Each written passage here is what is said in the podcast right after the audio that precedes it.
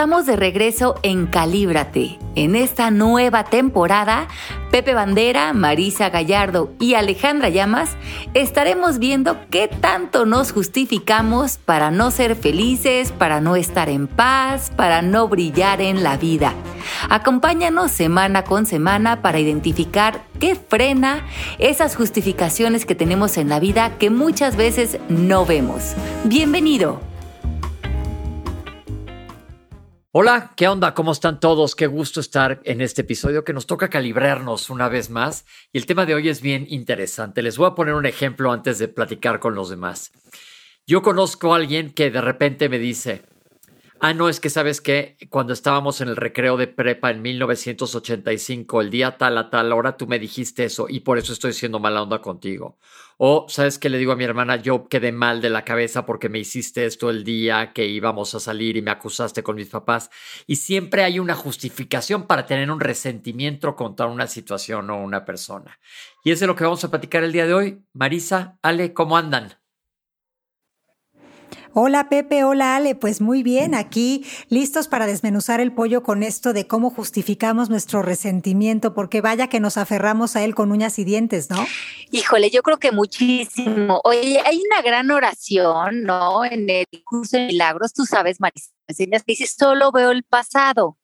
¿Y cuántos de nosotros vivimos en nuestras relaciones, en circunstancias, en momentos, solo viendo el pasado? Y creo que es lo que dices, Pepe. No podemos ver muchos de nosotros nuevas posibilidades, un presente fresco, porque estos resentimientos atacan de manera constante lo que es posible en este momento. Y sobre todo lo que dices es que justifico mi resentimiento, mi coraje, mi enojo. Yo tengo una razón para estar parado aquí y tengo una justificación perfecta porque pues estoy enojado con esta persona porque me hizo esto, esto, esto, esto, esto y la lista puede ser interminable. Y el que le está pasando mal, ah. digo, más que la otra persona soy yo. Exactamente. ¿Cuántas veces no ponemos nuestra vida en pausa hasta que logramos que, bueno, que suceda lo que nuestras expectativas supuestamente queremos o esperamos que en general nunca sucede? Esto quiero decir que cuántas veces no estamos justificando nuestro resentimiento porque estamos convencidos de que tenemos la razón o porque pensamos que tener ese resentimiento nos hace sentir como en protección de que no nos vuelvan a hacer lo mismo. ¿Cuántas veces no nos justificamos eh, pues porque sentimos que eso nos da poder, porque eso nos permite ningunear, pelucear al otro, ¿no? Como que pensamos que eso nos, nos, nos da cierto, cierto poder, cierto, no sé, cierta forma de, de moverlo al, al otro como marioneta, ¿no? Estoy totalmente de acuerdo, porque la verdad yo sí, aquí me confieso, me ha pasado muchas veces que digo, tengo este resentimiento y no se me quita este resquemor, ardor, lo que tú quieras, porque este sutano, mengano, fulana, tal por cual me hizo esto hace tanto tiempo. Y la verdad, pues, ¿cómo quieren que sea si él, si él o ella empezó? Ahí me estoy yo justificando para mantenerme en ese lugar. El, ¿Ves por qué te tengo que pegar? ¿Ves por qué te tengo que ser mala onda? ¿Ves por qué tengo que estar enojado e incómodo en el papel en el que estoy ahorita? Claro, no soy yo, tú me pusiste ahí. No es algo que yo haya hecho, sino que tú me llevaste a eso. Tú, me, tú sacaste lo peor de mí, ¿no? ¿Cuántas veces no decimos esas frases para seguir dormidos frente a estas eh, reacciones que tenemos con los otros? Pero lo más triste es cuántas veces ponemos nuestra felicidad y nuestra paz en un lugar lejano, hasta que esta persona no venga y me pida perdón, hasta que no se haga justicia, hasta que no se haga realidad eso que yo espero no voy a estar en paz, no voy a ser feliz, no voy a vivir. ¿Cuántas veces no justificamos el resentimiento para vivir una vida de venganza? ¿Te ha pasado, Pepe o Ale, les ha pasado que, que se levantan con la única misión de vengarse? de quererse vengar. Afortunadamente ya no, pero durante años, ¿verdad, Ale? Que yo vivía con una espina clavada negra, así como de, de la bella durmiente en el corazón de muchas furias, hasta que un día hace muchos años aprendí que, ¿sabes qué? Neta, no vale la pena que hueva me quito esta espina y vivo más feliz. Pero primero quiero oír qué tiene que decir Ale y ahorita les voy a decir otra justificación del, no sé si sea resentimiento, pero de un miedo. A ver, Ale. A ver, yo creo que primero, así desmenuzando el pollo, como dices, ¿eh? es importante entender que cuál sería el, el, motivo de vivir en culpa, resentimientos o venganzas. Yo creo que este es un mecanismo del ego, que el ego quiere sentarnos en el miedo, en la culpa, porque ese es su fuego y lo que lo hace aparentemente real. Pero creo que lo que es interesante es ver que la culpa no existe en ningún lugar del universo más que en nuestra mente y que muchas veces esta idea de permanecer enojados o resentidos es para que el otro, como bien decías Marisa, se sienta culpable y podamos evidenciar como que la culpa fuera real y sigamos como seres humanos moviendo este mecanismo tan desgastante dentro de nosotros y en otros y en la humanidad y yo creo que eso es lo importante de este tema, ver que este resentimiento en el que eliges vivir, este rencor, esto que justificas por lo que te hicieron en el 85, no tiene nada que ver con hoy, tiene que ver con seguir deformando una posición tanto individual como colectiva en la humanidad y la cantidad de impuestos que esto está cobrando para nosotros en nuestra vida, de no podernos mover a un lugar mucho más legítimo de cómo viviríamos sin creer en, el enojo de manera de pasado, pero también sin querer cultivar la culpa de manera presente y proyectarla hacia el futuro. Ok. Eh, esa culpa, ¿de dónde sale esto? ¿Por qué esta justificación? ¿Para satisfacer a mi ego o para, o para sentirme yo seguro, una sensación de seguridad falsa? Pues mira, pues yo creo que ambas. Sí, yo creo que ambas, porque yo creo que tiene que ver con también eh, creerte que ya eres ese pequeño personaje que no se conoce fuera de sus resentimientos. Amanece en la mañana, se empieza a contar el, cuento, pero también algo que, que, veíamos mucho ahorita en estos días que estuvimos en el intensivo e, en, en Los Ángeles, Marisa y yo, es esta idea de que en el momento en que tú te conectas con una historia, te desconectas de hacerte responsable de tu poder, de tu luz, de lo que traería el perdón a tu vida, de qué ciclos podrías abrir, de qué negocios, a dónde te movería el ya no poder culpar a nadie. Esa es una gran pregunta. ¿Y a dónde nos movería? Pues Probablemente a la incertidumbre, que es un lugar que a veces no queremos ir a visitar porque tenemos todas estas ideas y pensamientos sobre la incertidumbre como un lugar desconocido, como un lugar malo, como, como un lugar en donde puede pasar algo que no queremos que pase, cuando en realidad la incertidumbre tiene que ver también con frescura, con dinamismo, con pues reencontrarte, reconocerte, con replantearte la vida y empezar a ver esas herramientas que a veces has tenido, bueno, uno, que no sabías que tenías y dos, que, que a lo mejor ahora estás descubriendo a través de haberte salido como de ese, de lo familiar, ¿no?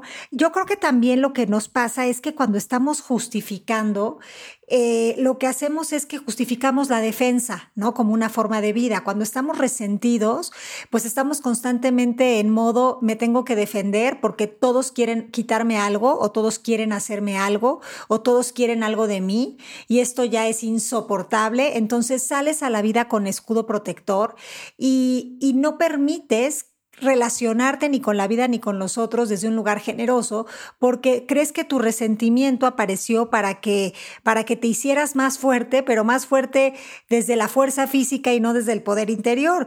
Para poder realmente conectar con el poder interior, tendríamos que estar abiertos a, soltar la necesidad de tener la razón, a soltar la falsa idea de protección que nos da este supuesto resentimiento, a soltar las creencias de que otros nos pueden ver la cara, a soltar el miedo a tocar nuestra vulnerabilidad también, a soltar el miedo a perder la dignidad, porque muchas veces también estamos resentidos porque pensamos que el resentimiento nos hace ser orgullosos y por consiguiente dignos, cuando en realidad la, la dignidad tiene que ver con, con otra cosa, ¿no? Con amor propio, con poner límites, pero desde un lugar de autoconocimiento y no de delirio de persecución.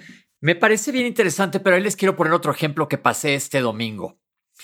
Y de veras le eché coco, así me metí a disecar mi cerebro como si fuera Aníbal el caníbal y dije, a ver, a mí siempre, y es una conducta aprendida, lo tengo clarísimo, me da ansiedad el viajar. Y una vez hace miles de años tuve un susto en un avión que nos bajaron por las resbaladillas, etcétera, y como que ahí me quedé mal viajado para siempre en los aviones y pero viajo muchísimo. La realidad es que estoy subido a un avión bastante frecuentemente y les confieso que la paso del nabo. Así, básicamente. Esto ya lo hemos platicado aquí en otras veces, pero esta vez nos subimos al avión y empecé, híjole, si se hace tarde y no puedo regresar hoy y mi trabajo mañana. Y entonces digo, a ver, no está pasando eso, estoy futureando y estoy en ansiedad.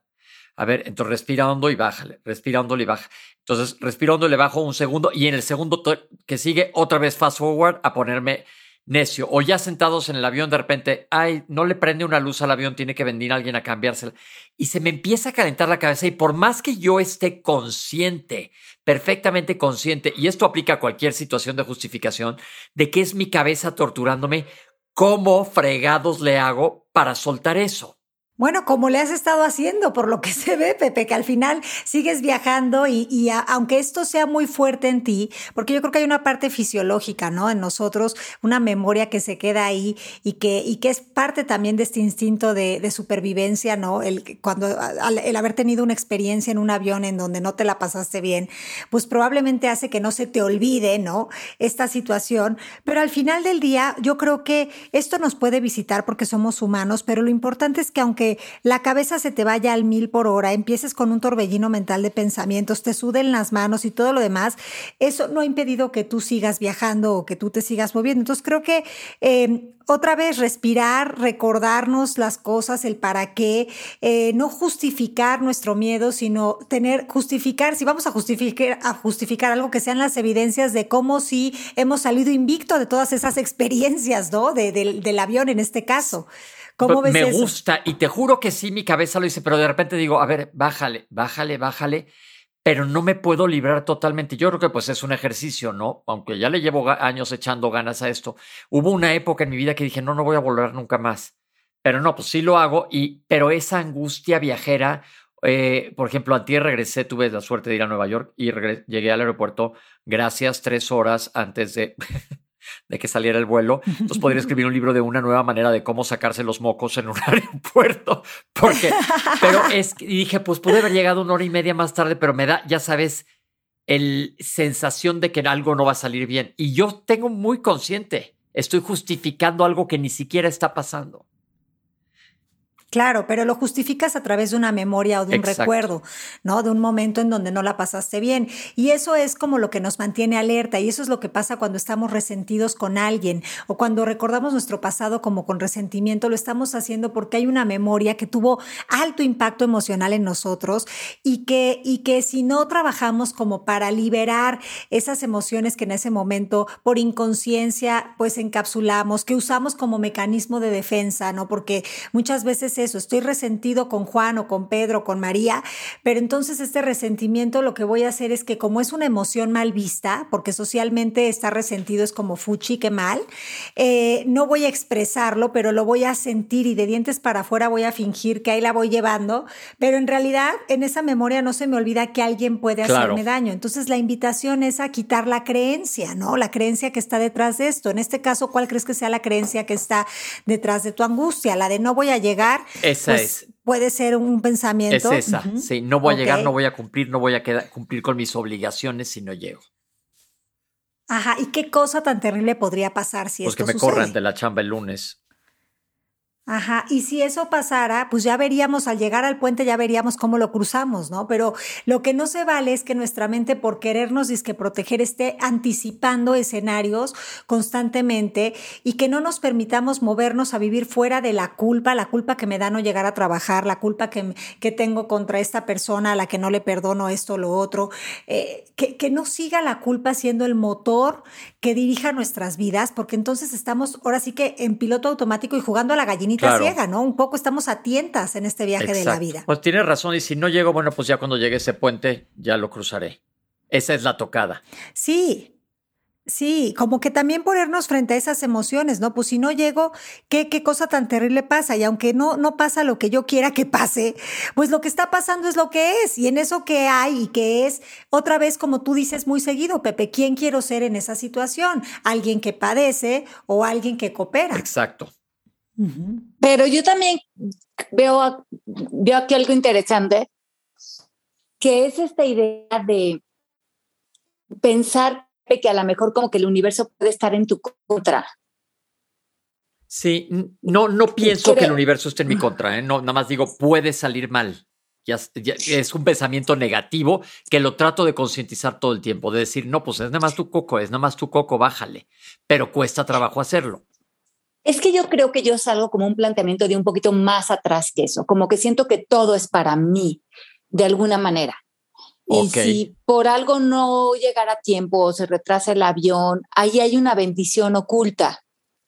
Pero si estoy tratando de controlar que las cosas salgan como yo creo que deben de salir, porque si no, algo malo va a pasar, eso sería bien interesante que lo trabajaras y lo vieras. Como si te pudieras eh, equivocar en esto de llegar tarde y entonces pierdes este trabajo y entonces como que perdieras toda una parte de tu vida, en vez de decir, bueno, si se atrasa el avión, si por algo llego al trabajo y si por algo mm, me corren de este trabajo, es porque hay, el universo me está abriendo un camino.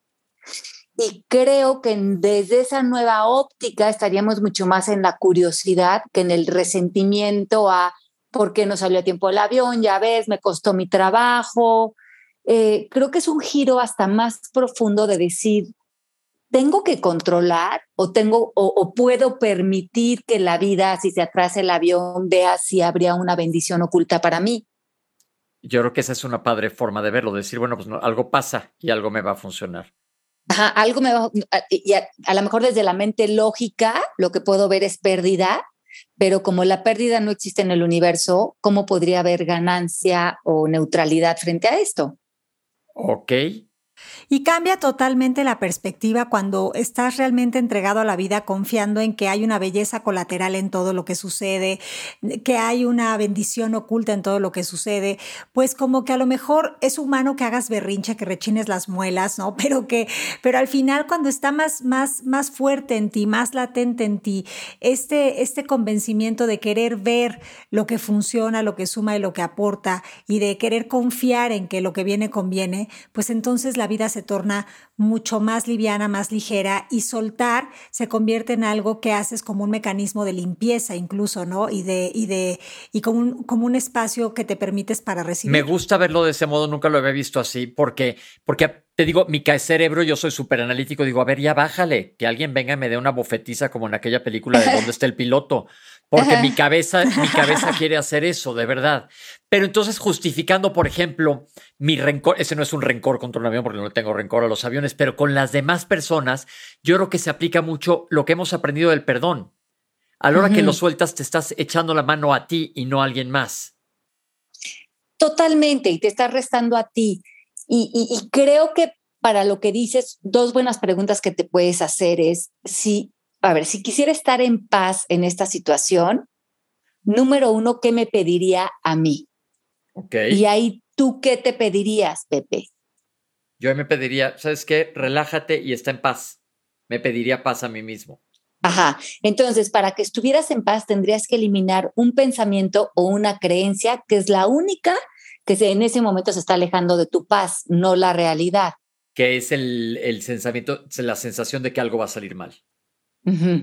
Ok, entonces esa la podrías cuestionar con esas cuatro preguntas de, ¿es verdad que algo va a salir mal? ¿Es absolutamente cierto? ¿Quién soy y cómo me comporto? Y también ver el patrón, porque esto también lo estabas mencionando en uno de los episodios pasados, que igual sentías esa angustia de que no ibas a llegar. Entonces esa es una creencia recurrente. Sí, sí, porque soy muy obsesivo de tiempos. Otra pregunta que te puedes hacer después es, ¿qué le podría en esta situación pedir a otros? Y ahorita dijiste, le podría a otros que, eh, pedir a otros que me den unas bofetadas. Claro. Pero lo podrías hacer a lo mejor hasta de verdad.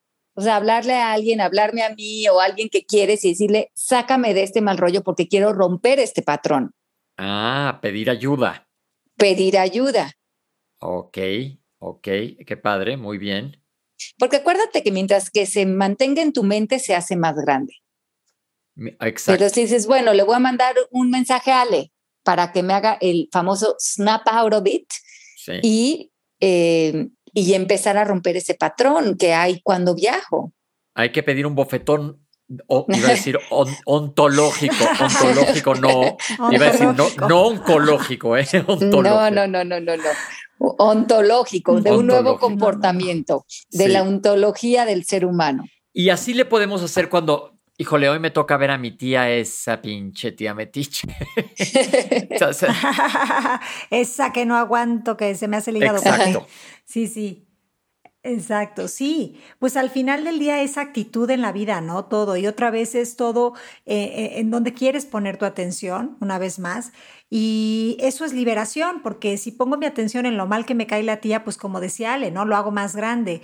Si pongo mi atención en, en, no sé, en lo bien que cocina mi tía, pues probablemente logre como estar en un lugar de más presencia, de más honestidad, siendo un poco más objetiva también. O a lo mejor no ir a ver a la tía sería lo más amoroso y honesto, porque para ir y cobrarlo, pues tampoco, ¿no? Tampoco viene, al caso. Me gusta, me gusta. Muy bien. Y esos resentimientos que le tenemos a la familia, que también son como quitemos a la tía, que está muy fácil, pero esas cosas que traemos muy arraigadas, que de repente a la hora de un pleito, de una situación difícil, la sacamos el as bajo la manga, que te, te, ah, te tengo guardada esta desde entonces.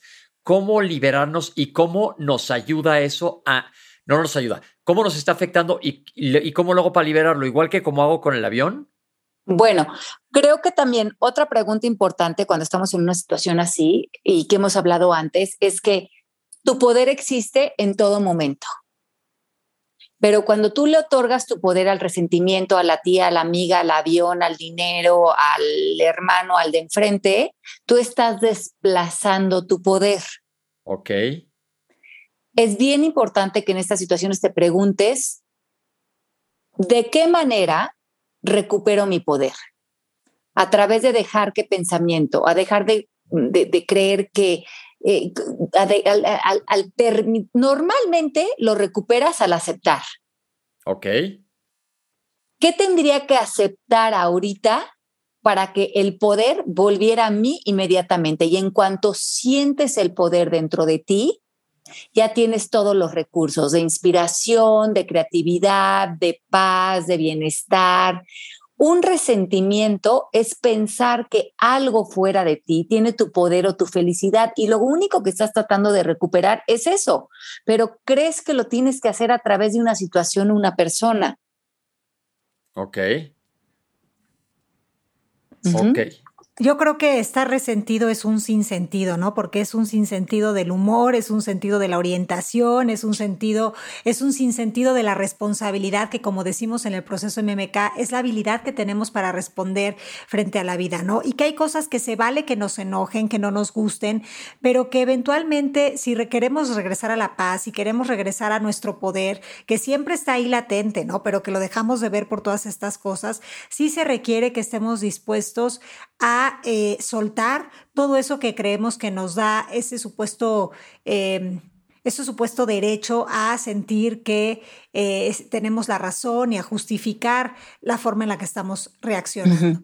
Y hay un ejercicio muy bonito que podemos hacer. Vamos a decir que tú llevas años en un resentimiento con un familiar o con un compañero de trabajo o con un padre en tu vida. Y este es un ejercicio de cuatro pasos que pueden practicar. En, la primera hoja, en una hoja, en una cartita, escriben todo el enojo y la frustración que tengan presentes en este momento.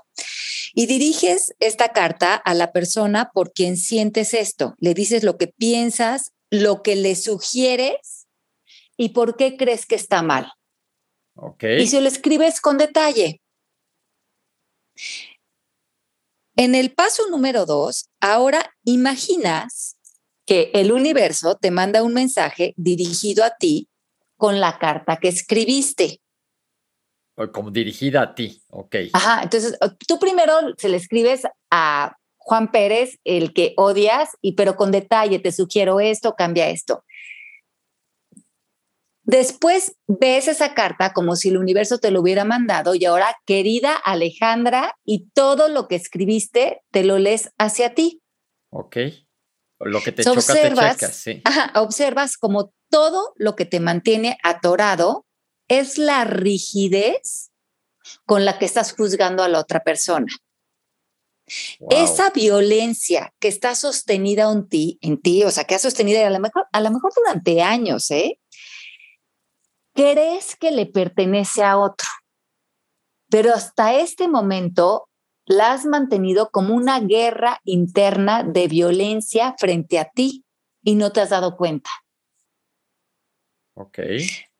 número cuatro, replantea tu carta de manera que te salgas de esta rigidez, de estar en esta rectitud de ser un juez de la vida y que puedas abrir tu corazón a un nuevo entendimiento, a lo mejor no a un entendimiento racional, probablemente desde el punto de vista moral y social sigas teniendo la razón, pero un entendimiento más profundo que a lo mejor quiere decirte, pues no sé qué significó esta situación, no sé dónde estaba esta persona haciendo esto, no sé ahorita qué me dio haber vivido esta situación, a lo mejor me hizo más fuerte, a lo mejor me mostró mi poder, a lo mejor expandió mi posibilidad del perdón.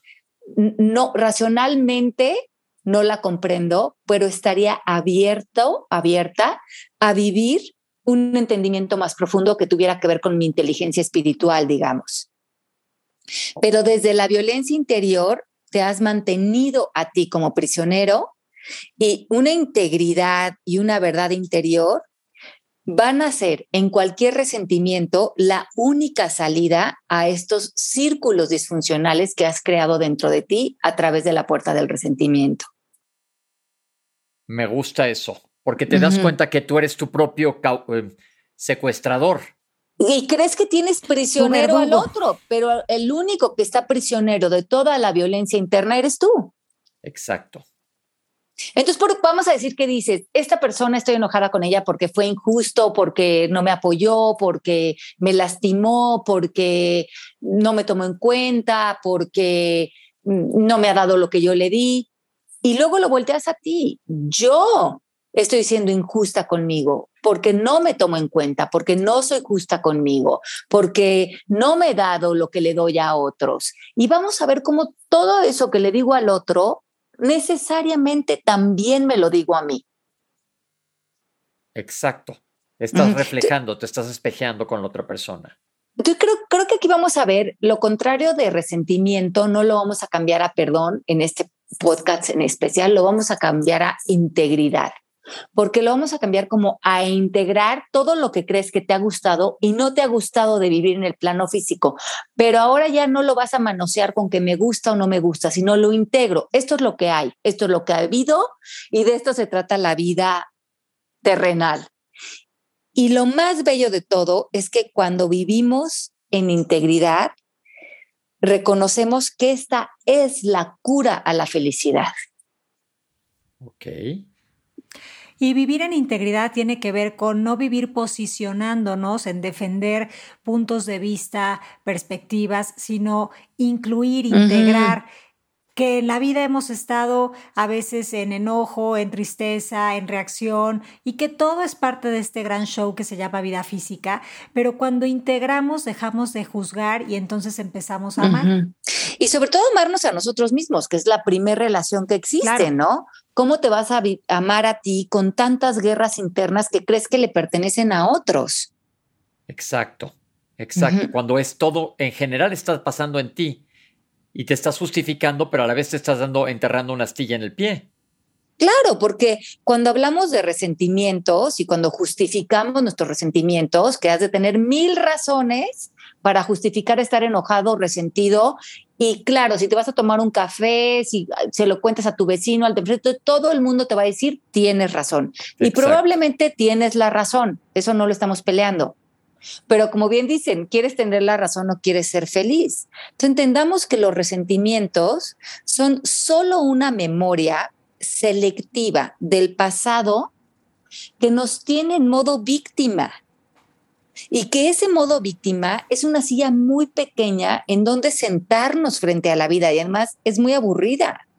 Entonces, al soltar los juicios de estas memorias, tenemos acceso a la valentía. Y hemos hablado de la tabla de conciencia, que es, es, ese lugar eh, frente a la vida donde decimos, yo puedo con esto, yo puedo con la vida. Te mueves del lugar, te mueves de, de visión frente a la vida y comprendemos un estado adentro de nosotros donde nos volvemos a sentir intactos o, no tocados por el mal. Yo, yo estoy segura, Pepe y Marisa y todos los que nos están escuchando, que pueden tener mil ejemplos en el plano físico donde se han sentido a lo mejor abusados, traicionados, abandonados, todas estas palabras del ego. Este, ultrajados, heridos, humillados, mentidos, maltratados. Y, todo eso son descripciones del ego de cómo sí, claro, desde la percepción no estamos dudando que a lo mejor te haya sentido así y haya situaciones que se describen en el plano físico justificables para justificar nuestros resentimientos. Pero hablar de, de integridad, como se hablaba en el antiguo griego, es esta cualidad del ser humano que Ahora me pongo en una posición frente a la vida donde me veo a mí intacto. Imagínate qué poderoso. Aunque tú hayas hecho esto, aunque tú aparentemente me hayas hecho esto, me hayas dicho esto, hayas actuado así frente a mí, hay una parte de mí que sigue intacta, que sigue libre de los roces, digamos, del plano físico. ¿Cómo ven esta posibilidad? No, pues me, encanta porque ahí eliminas cualquier, inclusive hablando de situaciones severas del pasado. Yo estuve en la guerra y por eso soy así. Yo se metieron a robar a mi casa y por eso eh, lo acuazo a estos ladrones. Yo me hicieron esta, me asaltaron y por eso soy así. Cada vez que tú justificas eso, le estás volviendo, regresando el poder a con quien estás en guerra, al asaltante, al violador, al ladrón, al secuestrador, a quien sea. Le estás regresando el poder. Estás definiendo tu vida por esas acciones. No sé si yo les quiero compartir esto que escribí hace un tiempo, es cortititito, pero dice así, el resentimiento es un sentimiento que miente, pues cuando te visita engaña a tu mente. La envenena con pensamientos de desolación, creando una pesada cortina de frustración y justificación que obstruye la luz y la sabiduría que habita en tu interior. Estar resentido le quita el verdadero sentido a tu experiencia de vida, a tu oportunidad de avanzar, de transitar de la mano del bienestar. Bueno, básicamente esa es la idea, pero es que, ¿cuántas veces no nos damos cuenta que estamos en modo resentimiento? Muchas. Hasta, como decíamos, hasta por el tráfico o hasta por el clima o hasta por tonterías. Ahora imagínate si eso no va a tener una dimensión que toma eh, proporciones bíblicas, como dices tú, Pepe, hacia la familia, hacia el pasado, o a personas que realmente desde el plano físico sentimos que sí nos han faltado, ¿no? O, han sido violentas o han sido, ¿no? Sí, no lo dudo, pero ¿quién quiere ser frente a esta situación? Y podrías preguntarte si esto que sucedió, que se está sucediendo en este momento, no es personal. ¿Podrías pararte en esa hipótesis? Porque si no es personal, hay liberación. Pero ¿cómo soltar la parte de no ser personal? Por ejemplo, estoy en un negocio y mi socio me tranza. Pues obviamente era personal contra mí la tranza, lo traía ya planeada. Sé que debo de soltarlo, pero ¿cómo sabes que no era personal? Ajá. Bueno, vamos a decir que tú eras el socio de esta persona, pero que en esta situación, de casualidad, tú no eras el socio, era Felipe Flores. ¿Tú crees que el socio no hubiera hecho lo mismo a Felipe Flores? Seguramente sí. Entonces tenía que ver contigo o tenía que ver con unas creencias del socio. Ok. O sea, el socio iba a actuar así frente al mundo. Ya sea contigo o con otro socio, porque desde sus creencias, desde su visión del mundo, desde sus miedos, desde sus carencias, desde su falta de óptica de un momento dado o desde su miedo de la situación en la que esté, él sintió que tomar ese dinero era la única manera que él tenía para eh, moverse del lugar o lograr cierto resultado. Pero él en realidad no lo estaba haciendo personal. En realidad, todos estamos haciendo lo que estamos haciendo en función de nuestras propias carencias y limitaciones. Ok, ok. Me gusta, me gusta mucho porque te devuelve tu poder y te sueltas. Inclusive yo, o sea, el, el culpable no es el avión. Exacto. Ahora, si yo de casualidad estuve de socia de este señor y a mí me tocó vivir parte de su actuación, pues a mí me toca también entonces aprovechar eso para ver yo qué puedo aprender de esa situación. Porque por resonancia o por casualidad o por sincrodestino, por lo que sea, a mí me tocó estar ahí. A lo mejor eh, si hubiera habido otra persona, lo mismo hubiera hecho esta persona con la otra persona, no era personal.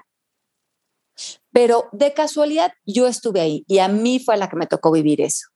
Exacto. Ahora puedo decidir, bueno, sé que si no hubiera sido a mí, hubiera sido a Lupita o hubiera sido a Pepe, porque esta persona así actúa. Ahora, yo frente a eso, ¿dónde está mi poder? ¿Dónde vive un perdón? ¿Dónde me zafo de hacer esto personal? Porque eso me libera. Me encanta. Me encanta. Pues ya está. Oigan, llegamos hacia el final del episodio. Eh, vamos a hacer dos cosas para la próxima semana.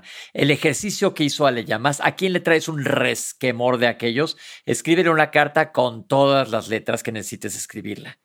Y no te limites al describir todo por qué te hizo mal. Y luego léela dirigida hacia ti, ¿verdad, Ale? Sí, y sé honesto contigo mismo. Ve, no digas, ay, no, no tiene nada que ver contigo. Échale ganitas. No te apegues al miedo. Confía y sé firme de ver nuevas posibilidades en tu vida. Pues esta, me gusta ese y el otro, vas a estar más contento, más feliz. Yo, gracias a Dios, puedo decir hoy orgullosamente que creo que no tengo resentimiento con nadie.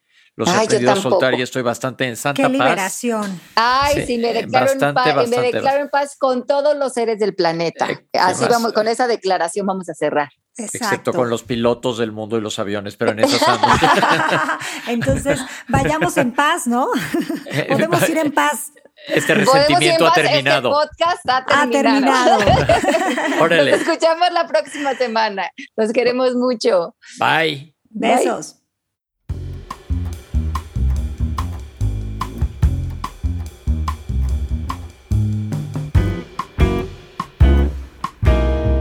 Gracias por acompañarnos en esta nueva temporada de Calibra tus justificaciones. Nos escuchamos la próxima semana.